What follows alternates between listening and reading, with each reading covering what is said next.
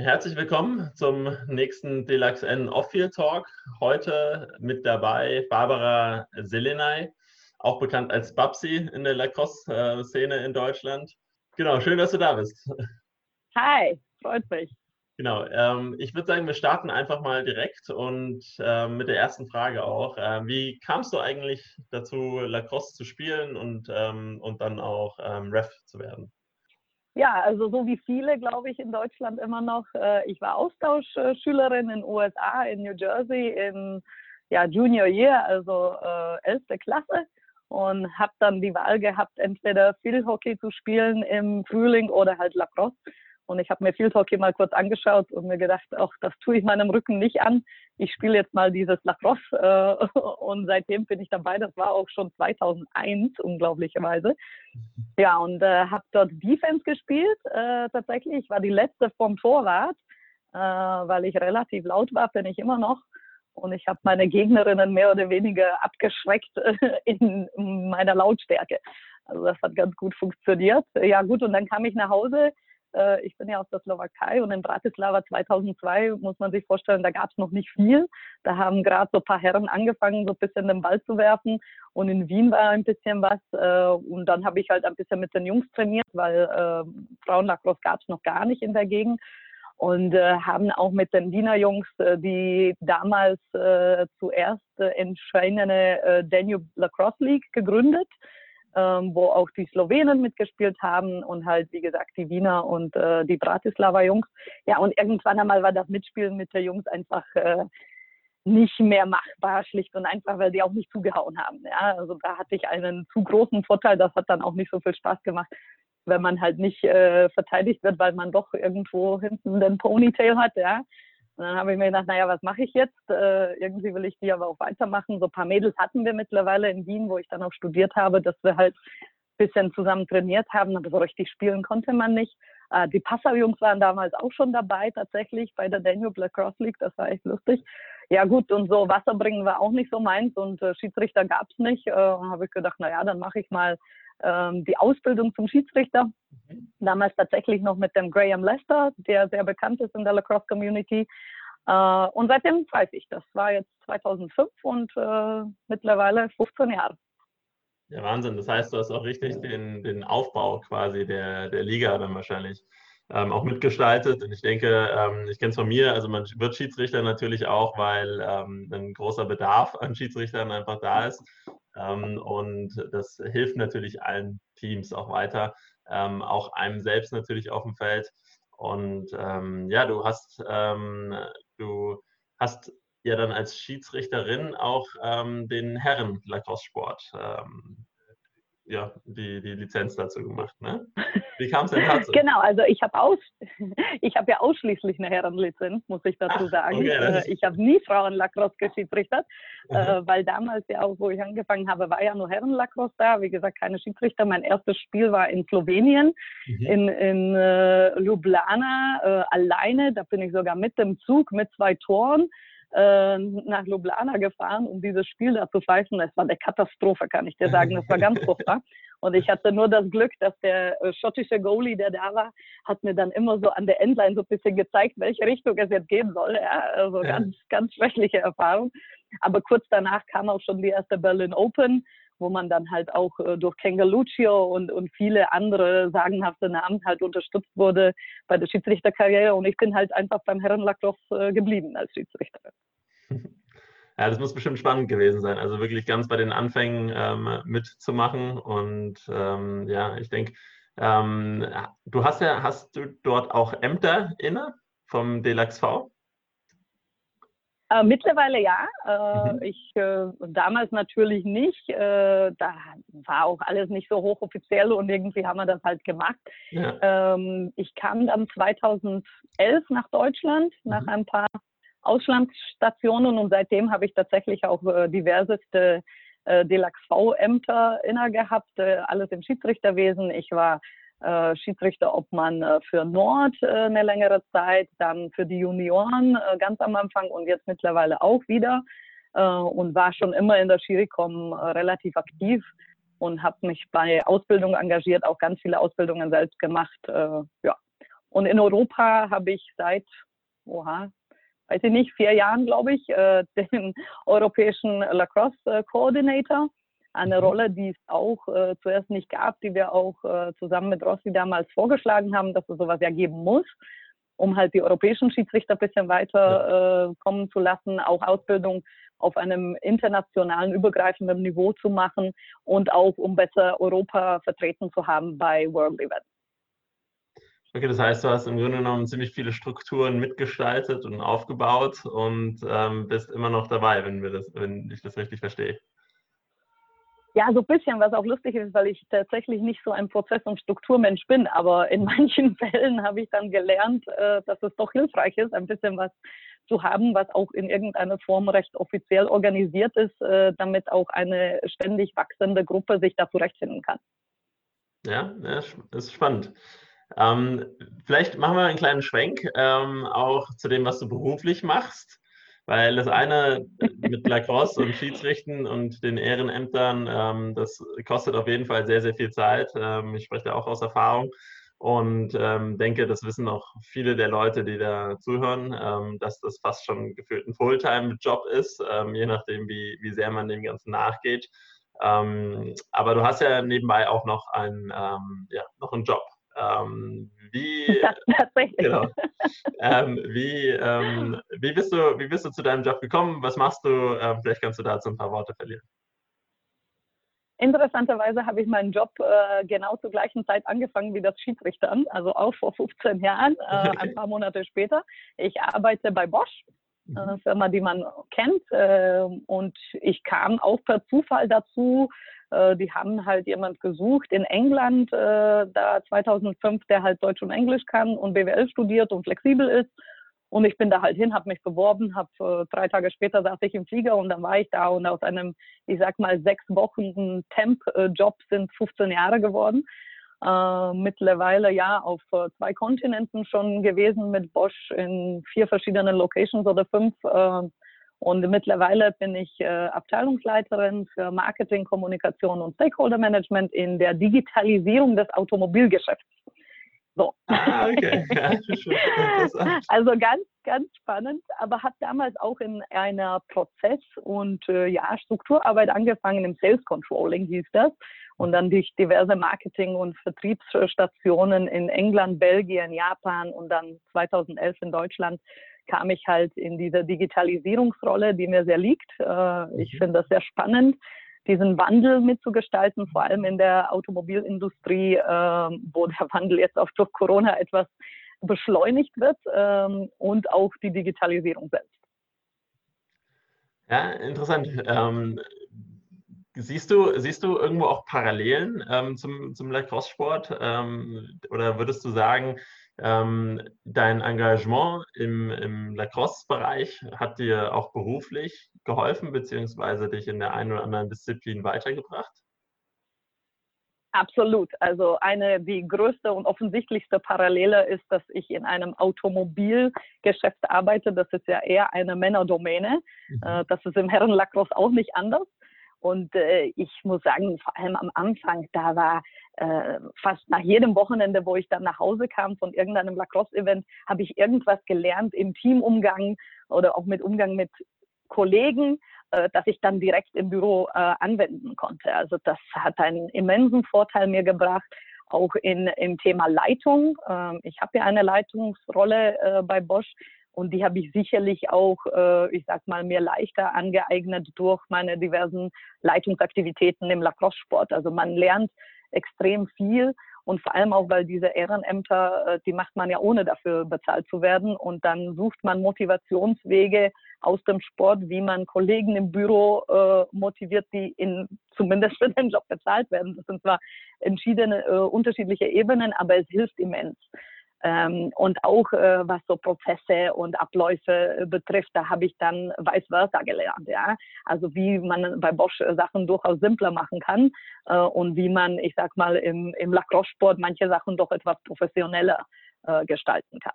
Genau, ich glaube, zur Professionalität des äh, Lacrosse-Sports kommen wir noch, zu den Herausforderungen quasi und Chancen, die uns da ähm, noch bevorstehen in den nächsten Jahren. Ähm, aber vielleicht nochmal ähm, zurück auch ähm, zu deinem Ref, ähm, ja, Ref-Dasein. Ähm, du hast gesagt, das hat dir viel weitergeholfen, Lacrosse. Ähm, als, als Ref würdest du sagen, dass dir auch da die Autorität auf dem Platz geholfen hat? Weil ich denke, sowas lernt man ja auch als Ref, gerade wenn du sagst, du bist als äh, alleiniger, alleinige ähm, Refin quasi nach Ljubljana ähm, gefahren und da musstest du quasi dafür Sorge tragen, dass sich nicht äh, 20 Leute auf dem Platz die Körper einschlagen. Ähm, und da musstest du dich wahrscheinlich als Ref dann genauso durchsetzen. Ähm, würdest du sagen, dass es dort, wie gesagt, eine ähnliche Parallele gibt, dass du auch mal sehr ähm, viel Autorität beweisen musst im, im Job, gerade vielleicht auch in so einer Männerdomäne wie im Automotive-Bereich? Sicherlich. Also äh, ein ganz konkretes Beispiel ist ja auch, ich habe äh, mit 20 bei Bosch angefangen ja, und habe äh, diverseste Top-Business-Meetings äh, begleitet, äh, einmal auf der Orga-Seite, aber auch mit Präsentationen.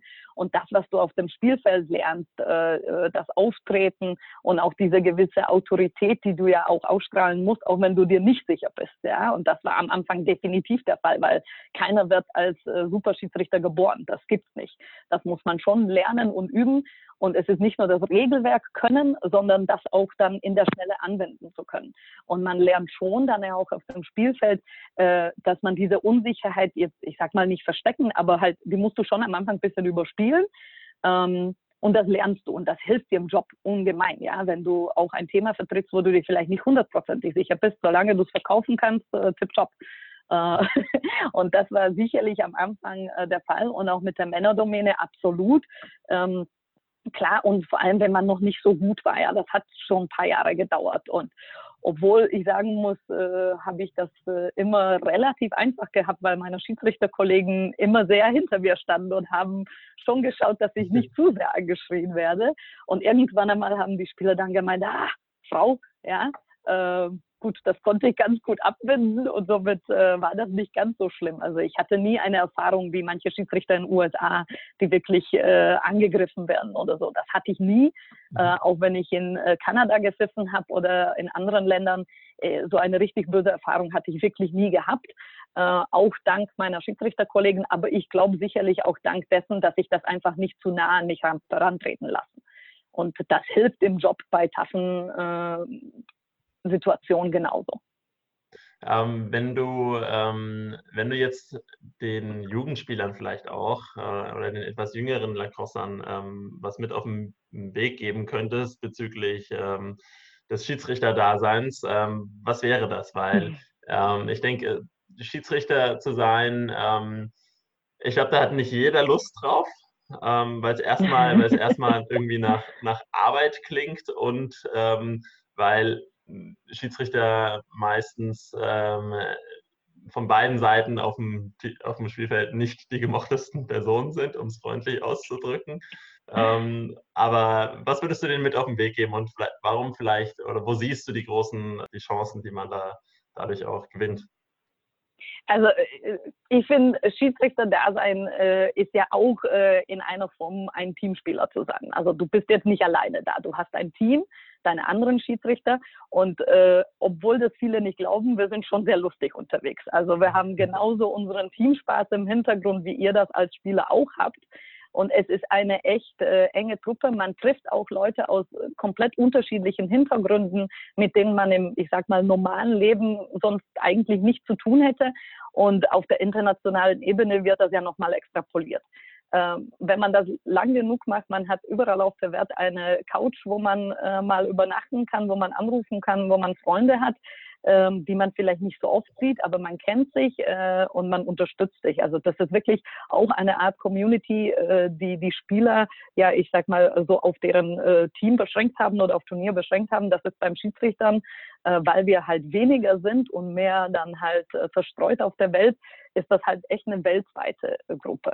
Äh, das auf jeden Fall. Und für die Jüngeren, je früher man anfängt, umso schneller ist man gut und dann macht das echt Spaß. Also ich empfehle auch jedem anfangenden Schiedsrichter Jugendspiele zu pfeifen, weil dort äh, wesentlich weniger gleichzeitig passiert Und da kann man das Schiedsrichter sein und das, äh, die Skills, die man als Schiedsrichter braucht, viel schneller üben. Und an einem Tag hast du fünf Spiele und dann bist du wesentlich weiter, als wenn du nur alle drei Monate ein, ein Herrenspiel pfeifst. Ähm, man muss das ein bisschen Geduld haben und sich die Skills aneignen und dann macht das auch wirklich Spaß. Ähm, dauert aber nicht besonders lang. Also wenn man anfängt und äh, auch meint, ja, damit kann ich mich äh, identifizieren, es hilft wirklich immens auch dann in der beruflichen Karriere, weil man schlicht und einfach äh, Erfahrungen gesammelt hat, die sonst äh, erst über Jahre, Jahre, Jahre auf einen zukommen. Und in dem Schiedsrichterdasein kann man die sehr schnell sich aneignen. Das ist wirklich, äh, wirklich spannend und auch, glaube ich, ein ganz guter Tipp, ähm, den du gesagt hast, dass man das relativ schnell lernt, weil in Deutschland, ähm, dadurch, dass es ja auch einen gewissen Schiedsrichtermangel gibt, dadurch, dass wir jetzt nicht dieses Alumni-Netzwerk haben, das jetzt vielleicht äh, in Australien oder in anderen Ländern der Fall ist, wo ähm, auch ja, ähm, Väter der Spieler beispielsweise ähm, viel, viel Ref-Arbeit übernehmen, ähm, hat man natürlich als Spieler dann auch die Möglichkeit, wirklich viel Erfahrung auf dem Feld zu gewinnen und das relativ schnell. Also ich glaube, wir haben allein ähm, in Bundesliga West, hört man es jedenfalls, äh, relativ häufig die Anfragen, ob der eine oder andere Schiedsrichter aushelfen kann. Das heißt, ähm, das ist aus Schiedsrichtersicht dann wahrscheinlich auch so ein kleines Luxusproblem, also dass man wirklich viele, ähm, viele Spiele dann auch pfeifen kann, wenn man darauf wirklich Lust hat. Absolut. Und man sollte sich nicht auf die Ligaspiele begrenzen. Ja, es gibt so viele Turniere mittlerweile. Also ich bin eigentlich, ich sag mal so ab Ende Februar bis Anfang Dezember fast jedes Wochenende irgendwo unterwegs. Ja, gut, jetzt in den Corona-Zeiten natürlich weniger, aber äh, kommt auch vor. Letztes Wochenende habe ich in Tübingen gepfiffen, einfach ein Scrimmage zwischen Tübingen und Stuttgart. Das war super lustig.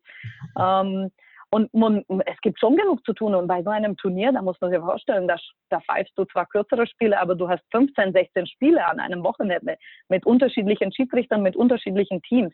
Da kommst du in drei Tagen äh, Meilenschritte vorwärts.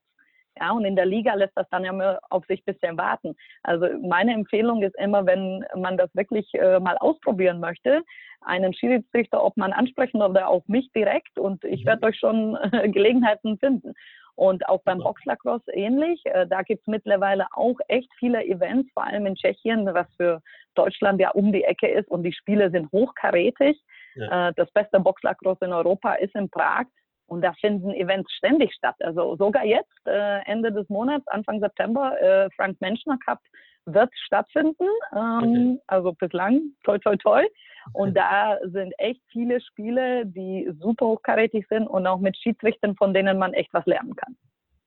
Ja, ich denke auch, man wird auch als ähm, Spieler natürlich noch ein Stück weit besser. Man sieht die, die guten Spieler dann auch spielen und kann sich eventuell von den einen oder anderen Spielern noch was abschauen. Also es hat schon ähm, auch viele Vorteile. Aber um jetzt nochmal den äh, Schwenk zum Beruf zu machen, du hast gesagt, durch ähm, das äh, Schiedsrichter ähm, Dasein hast du auch dir ein größeres Netzwerk aufgebaut. Ähm, Personen, die du kontaktieren kannst. Ähm, Gab es da schon Situationen im Job, wo dir das auch geholfen hat, wo du sagen konntest, okay, ähm, für das Projekt jetzt vielleicht, ähm, da fällt mir die Person aus dem Lacrosse-Netzwerk ein, die ich mal kontaktieren könnte und ähm, vielleicht mal nachfragen könnte bezüglich irgendeinem Erfahrungswert oder einer Partnerschaft oder, oder anderweitige Themen? Ich muss zugeben, am Anfang meiner, meiner Lacrosse-Karriere, äh, ich habe jahrelang auch Leute gekannt, wo ich weder den Nachnamen kannte, noch was die beruflich tun. Ja? ja. da war der Fokus einfach ein anderer und man hat sich halt äh, aus dem Lacrosse gekannt und das war so Thema und das, das Arbeiten oder auch die Familie äh, Thematik war nebensächlich. Das ändert sich, ich glaube, auch ein bisschen mit dem zunehmenden Alter. Ja, mhm. klar. Äh, das wird dann wichtiger, wenn man dann auch im Job richtig durchstartet. Äh, und äh, es gibt erstaunlich viele äh, relevante Kontakte, die man äh, durch Lacrosse hat. Ich glaube nicht, dass wir schon da sind, dass wir es richtig für uns und einander nutzen. Äh, das wäre etwas, was ich glaube, wir jetzt auch verstärkt äh, anfangen konnten, weil es echt viele und man muss zugeben, Europa und insbesondere Deutschland äh, hat extrem gut ausgebildete Leute, die Lacrosse spielen. Äh, auch dadurch, dass es ja ein bisschen an den Unis hing. Ich meine, ich kann mich erinnern, als BHC Meister wurde, die hatten ähm, fünf Doktoren im Team. Ich meine, das ist ja, ja krass. Tübingen hat jetzt auch äh, vier oder fünf Ärzte, ja. Also das ist schon unglaublich, was wir hier auch an, ich sag mal, mentaler Kapazität in äh, deutschen Lacrosse haben. Und das sollten wir mehr einsetzen. Tun wir noch nicht äh, explizit, aber ich hatte auch schon Kontakte tatsächlich. Und es gibt auch einige Boschler, die Lacrosse spielen, äh, wo auch äh, zum Beispiel Praktika ähm, die kann man jetzt nicht für einen arrangieren, ja klar, so funktioniert ja. das nicht, aber man kann einen auf jeden Fall in eine gewisse Richtung lenken. Und ich hatte auch schon viel Kontakte, wo man bei Abschlussarbeiten helfen kann, einfach weil man viele Leute kennt, die an so Umfragen, die man ja für empirische Sachen braucht, äh, motivieren kann, teilzunehmen. Also für, für so studentische Sachen insbesondere, ich glaube, das machen wir schon richtig gut. Äh, und in dem richtig professionellen Bereich, da könnte man noch ein bisschen besser werden. Absolut, also das ist auch was, ähm, was wir natürlich von DLXN gemerkt haben und ähm, weshalb wir auch diesen Podcast ähm, irgendwo mal gestartet haben, um zu sagen, ähm, wir wollen wirklich mal herausfinden, was die Spieler neben dem Platz machen, weil ähm, ähnlich äh, wie bei dir kenne ich auch enorm viele Lacrosser und ich glaube, das geht jedem so, äh, mit Vornamen, äh, meistens sogar nur mit Spitznamen und äh, man weiß aber überhaupt nicht, was äh, die Person ähm, beruflich macht, was sehr schade ist. Ähm, wir haben jetzt auch angefangen, eine, ähm, eine ähm, LinkedIn-Gruppe zu starten mhm. und dort auch äh, Deluxe N quasi aufgebaut, sodass wir dort mehr Follower gewinnen, dass wir eventuell über den LinkedIn-Bereich, wo man die Person ja dann auch direkt mit dem Job assoziiert, beziehungsweise mit dem Jobtitel sieht, ähm, und das ist auf jeden Fall ähm, ja, auch hilfreich, vielleicht an der Stelle auch ähm, ja, einfach mal auf LinkedIn schauen. Das äh, hilft mit Sicherheit. Ich glaube, das ist das ja, beste Jobportal und da kann man sich ganz gut vernetzen miteinander. Ähm, Absolut, also LinkedIn ist da sicherlich die richtige Plattform. genau. Äh, genug Werbung für LinkedIn. Ähm, wie ähm, wie schaut es denn aus? Ähm, wo siehst du denn die Herausforderungen ähm, im, im deutschen Lacrosse? Ähm, Gerade vielleicht auch, wenn es um, um das Thema geht mit der Professionalisierung, weil man hat ja häufig ähm, immer diesen Trade-off, okay, sollen wir den Lacrosse-Sport so stark professionalisieren, ähm, dass das vielleicht vom Regelwerk her und ähm, so angepasst ist, dass es in, in die internationale Richtung geht? Oder ähm, sollen wir lieber wirklich ähm, ja, Grundarbeit leisten und äh, die Jugend stärker fördern und jetzt nicht den größten Stellenwert auf die Professionalität legen? Ähm, da gibt es jetzt natürlich auch die, ähm, die Idee dieser ELA, also dieser ähm, professionellen Liga, die ein bisschen angelehnt ist an die PLL. Ähm, und wie, wie siehst du das? Wo siehst du auf der einen Seite Chancen im Lacrosse Deutschland-Bereich und auf der anderen Seite aber auch natürlich die Herausforderungen? Für mich die absolut größte Chance, die wir haben, ist mehr Spiele zu spielen. Alle müssen mehr auf dem Feld sein und mehr gegeneinander spielen. Ob das jetzt im Ligabetrieb ist, im Jugendbereich oder Scrimmages, das ist völlig wurscht. Wir brauchen einfach das und insbesondere die Jugendspieler, dass die nicht einmal in drei Monaten fünf Stunden irgendwo hingurken und dann fünf Spiele spielen. Das bringt es nichts. Ja? Vor allem die Jüngeren, äh, die, die brauchen diese Spiele, die brauchen auch das Competitiveness. Und wenn sie nur trainieren, trainieren, trainieren, und ich glaube, jetzt in Corona-Zeiten hat man das gemerkt, wo ja, man konnte dann irgendwann schon trainieren, aber wenn man keinen Ausblick hat auf ein echtes Spiel, ja, wo auch wirklich das Adrenalin dabei ist und, und diese Passion durchkommt, für die man ja hinarbeitet, wenn man trainiert und für Schiedsrichter genauso, weil wir können nicht mal trainieren, wir müssen auf einem Spiel mit dabei sein, das ist unser Training. Also wir müssen einfach alle mehr spielen und da sollten wirklich auch Teams, die schon existieren, wesentlich mehr die Nähe zueinander nutzen. Also es spricht wirklich eigentlich nichts dagegen, weswegen, so wie Stuttgart und Tübingen das jetzt gemacht haben, alle zwei Wochen einfach gegeneinander spielen. Einfach so. Weil das ist dann schon mal was anderes, als wenn man einfach A-Team gegen B-Team antritt. Und mittlerweile haben wir den großen Vorteil, dass es doch relativ viele Teams gibt, die jemanden anders in der Nähe haben. Und dies muss man für die Jugend insbesondere machen. Ich bin ein großer Verfechter davon, dass man auch Jugendspieltage macht und einfach Spieler zusammensammelt, die lost und für den Tag Teams einteilt und die spielen dann gegeneinander. Und ob sie einen Spielerpass äh, haben oder irgendwo im Point Bench eingetragen sind oder nicht, das sei jetzt einmal wirklich hingestellt. Das ist zwar ein, ein wünschenswertes Konzept und für eine DM sicherlich förderlich und notwendig, aber damit die Jugend spielt, muss man das einfach nur ermöglichen, egal wie viele sie jetzt sind, wie alt die jetzt sind ähm, oder ob äh, sie schon richtig organisiert sind oder nicht.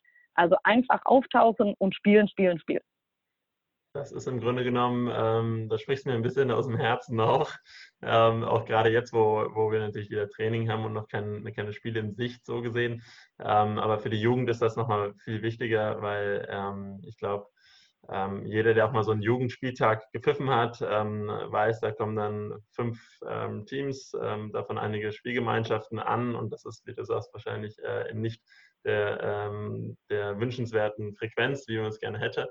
Ähm, und da verlieren wahrscheinlich der ein oder andere, oder verliert der ein oder andere Spieler natürlich auch so ein bisschen in das Interesse, wenn er einfach zu wenig Game Time dann auch bekommt. Ähm, und nee, also denke ich, da sind wir uns auf jeden Fall einig. Und äh, ich hoffe auch, dass da einfach die Jugendarbeit ähm, ja, so stark weiterläuft, ähm, wie in, in manchen Städten jetzt auch gerade der Fall ist und das halt weiter gepusht wird. Ähm, vielleicht bleiben wir kurz bei der Jugend. Ähm, Gibt es was, was du den ähm, Jugendspielern raten würdest? Ähm, wir haben jetzt von äh, verschiedenen Spielern schon gehört, ähm, geht an die Wand ähm, oder von einigen jetzt auch Beruf, äh, also bezüglich des Jobs, sprecht die Leute einfach mal an, sprecht mich einfach mal an. Wir sind gerne bereit, unseren Erfahrungsschatz ähm, ja, zu teilen, weil viele natürlich auch, auch, auch, so ein bisschen Generation Praktikum und sowas sind und äh, sehr, sehr viele Einblicke in verschiedene Jobs schon, schon gehabt haben ähm, und dieses Alumni-Netzwerk ja auch davon eigentlich nur lebt, wenn Leute nachfragen und, ähm, und so, dass es dann auch die Möglichkeit gibt, dass sich die Leute öffnen. Gibt es was, wo du sagst, ähm, das siehst du ähnlich oder, ähm, oder was, was du auf jeden Fall der Jugend ähm, empfehlen könntest? Absolut, also wie ich schon gesagt habe, spielen, spielen, spielen, egal wo, egal wie, egal mit wem.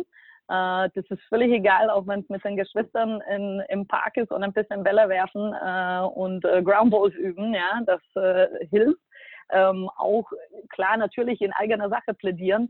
Ich fände es schon hilfreich für alle äh, Jugendlichen, wenn sie mal so einen Schiedsrichterschein machen würden und dann mal sich hinstellen und mit mir oder mit Ryan oder mit ganz vielen anderen, die Jugendspieltage pfeifen, einfach mal ein Spiel pfeifen. Dann lernt man Lacrosse wesentlich besser kennen. Man sieht auch die Strategien und man rennt dann nicht mehr so äh, wild einfach auf dem Feld hin und her, mhm. sondern weil du das aus der anderen Perspektive siehst. Ja, es gibt ganz viele Torwärter, die sehr gute Schiedsrichter sind sind, weil sie genau diese andere Perspektive haben auf das Spiel. Und wenn du mal als Spieler aussteigst und in diese andere Perspektive gehst und das Spiel von der anderen Seite siehst, erkennst du ganz viele Sachen, die du dann auf einmal auch selbst als Spieler auf dem Spielfeld umsetzen kannst. Also wenn sie ihre äh, Lacrosse-Karriere sozusagen äh, bisschen weiterbringen möchten, äh, hilft das Schiedsrichter da sein. Und ja, wie du sagst, einfach ansprechen. Äh, das ist natürlich äh, nicht jeder Jugendliche, vor allem wenn man so 15 ist, äh, traut sich jetzt äh, einen von uns Anspruch sprechen. Aber wir sind alle Freunde, wir sind alle hier im Sport. Da ist die Hürde wesentlich niedriger als wenn man das später tatsächlich dann bei einem Praktikum oder im Job machen muss oder auf der Uni. Ja, also ich äh, glaube, die Hürden im, im deutschen Lacrosse insbesondere, aber auch auf der internationalen Ebene. Und das ist ja das Schöne und das plädiert übrigens auch fürs Schiedsrichterdasein. Man kann auch noch schon sehr, sehr jung sehr viel international machen. Wir hatten äh, bei der letzten äh, Box-WM äh, einen, der wurde vor drei Wochen 18, ja, und der hat eine WM gepfiffen. Einfach weil er so gut ist. Ja? Und also, das war in Kanada. Und der war dann zweieinhalb Wochen in Kanada und hat da eine WM gepfiffen. Also das ist ja, wo, wo schaffst du das sonst? Das schaffst du bei keinem anderen Sport und in keiner ja. anderen Profession, äh, so schnell weiterzukommen. Und das gibt's, äh, das existiert und wir haben echt viele gute Beispiele, wo man schon auch sehr jung sehr weit kommen kann. Ja, das ist äh, vielleicht ein schöner, schöner Appell auch an die Jugend, ähm, die RefCamps dann wahrzunehmen, die Lizenzen zu machen und dann äh, damit vorzuschreiten. Also wie gesagt, ich glaube, äh, mir kamen auch ein paar Aha-Effekte, als ich äh, das Regelwerk lernen musste. Ähm, und das hat, ähm, ich glaube, mein Spiel auch so ein bisschen auf, ähm, ja, weitergebracht. Und ähm, aber auch, wie, wie du sagst, eine Autorität. Es hat ganz, ganz viele Vorteile und vielleicht können wir das ja so machen, dass wir ähm, dich dann einfach auch als Ansprechpartnerin ähm, nennen, beim, ähm, wenn wir das quasi promoten, dass die Leute dann ja, direkt auch ähm, dich kontaktieren können, wenn da Fragen sind und wenn die da vorankommen wollen. in dem Bereich. Immer. Und ich kann auch versprechen, es ist nicht so langweilig, wie sie das anhört. Also äh, ich will mich jetzt nicht selbst loben, aber meine Ref-Games machen auch Spaß und die von meinen Kollegen genauso. Äh, und es ist wirklich, wenn man dann auf dem Feld ist und äh, nach dem ersten, zweiten, dritten Mal reinpusten in die Pfeife, geht es auch wesentlich einfacher. und wir versuchen, diese Hürden wöchentlich zu nehmen und wir sind ja auch immer da, zu Rat und Tat. Es wird ja Gott sei Dank niemand mehr alleine als Frischling aufs Feld gestellt. Äh, ja. Die Zeiten sind ja in Europa zum Großteil vorbei. Ich meine, ich habe meine Creases selbst gemacht mit äh, Mehl, ja, vor 15 ja, Jahren. Ja, das äh, kenne ich auch noch. Also das, das ist dann, genau. Und deswegen eine gewisse Grad der Professionalität haben wir ja schon und das versuchen wir auch zu wahren. Und insbesondere im Schiedsrichterwesen sind wir auch nicht nur in Europa, aber auch weltweit äh, wirklich sehr weit in Deutschland und werden auch als Beispiel genommen. Äh, und das kann man gut nutzen und es macht wirklich Spaß. Sehr schön. Eine Frage, die mir noch kam, ähm, und zwar in ähm, vielleicht auch ein bisschen in Anlehnung an, an deinen Job ähm, und an die Digitalisierung. Gerade wenn du in, im Bereich der Digitalisierung auch arbeitest, dann hast du diesbezüglich wahrscheinlich auch eine gewisse Affinität dafür. Ähm, siehst du was in Deutschland, wo wir uns da vielleicht auch im, im Lacrosse-Bereich verbessern können?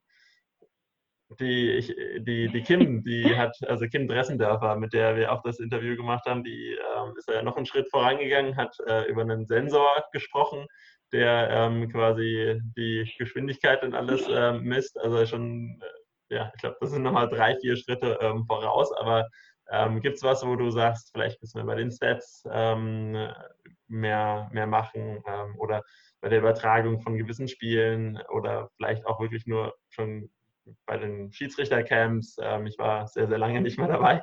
Ähm, deswegen, vielleicht kannst du da was dazu sagen. Also ich bin da sehr pragmatisch unterwegs und äh, es sind äh, zwei Dinge, die mir sofort äh, einfallen. Einmal äh, die Arbeit, die ihr tut. Ja, ihr nutzt die, die neuen Medien, die digitalen Medien, die es gibt, die, sage ich mal, relativ günstig und mit äh, im Vergleich zu noch vor 15 Jahren mit relativ wenig Aufwand äh, eine breite ähm, Followerschaft ermöglichen. Und da sind die Deutschen noch nicht ganz so aktiv als als äh, Community. Ja, das machen die Engländer, wenn du dir auf Facebook die äh, Lacrosse-Gruppen anschaust, die sind wesentlich aktiver einfach mhm. in dem Mitmachfaktor. Äh, und da sind wir in Deutschland noch nicht so weit. Ich weiß nicht warum, äh, habe ich noch nicht analysiert, aber dass wirklich auch jeder sich ein bisschen einbringt, weil dann braucht es nicht fünf Leute, die alles machen, sondern es sind dann 100 Leute, die jeder ein bisschen was macht. Äh, da müssen wir auf jeden Fall besser werden und die digitalen Tools sind da, die sind äh, zum Großteil for free, äh, einfach einsetzen und äh, da nutzen wir, glaube ich, auch unseren ganzen studentischen Aufmarsch, den wir haben. Viele Leute, die auch Abschlussarbeiten schreiben, die sollten wir eigentlich für den Lacrosse-Bereich gewinnen und mehr halt auch aus dieser Szene auch äh, nutzen. Und dann kommt das ja auch zu, zur Abhängung von dem professionellen Bereich. Und das Zweite, wenn du schon von Übertragen der Spiele äh, sprichst, die Tschechen äh, machen uns das vor. Und ich muss sagen, ich bin ja Slowakin, deswegen darf ich das. Die sind jetzt nicht das digital affinste Volk der Welt, aber was sie wirklich gut können, die übertragen jetzt äh, deren Ligaspiele einfach auf YouTube. Radokin macht das vor äh, relativ simpel implementiert. Mit denen kann man immer in Kontakt treten und fragen, hey, wie habt ihr das gemacht?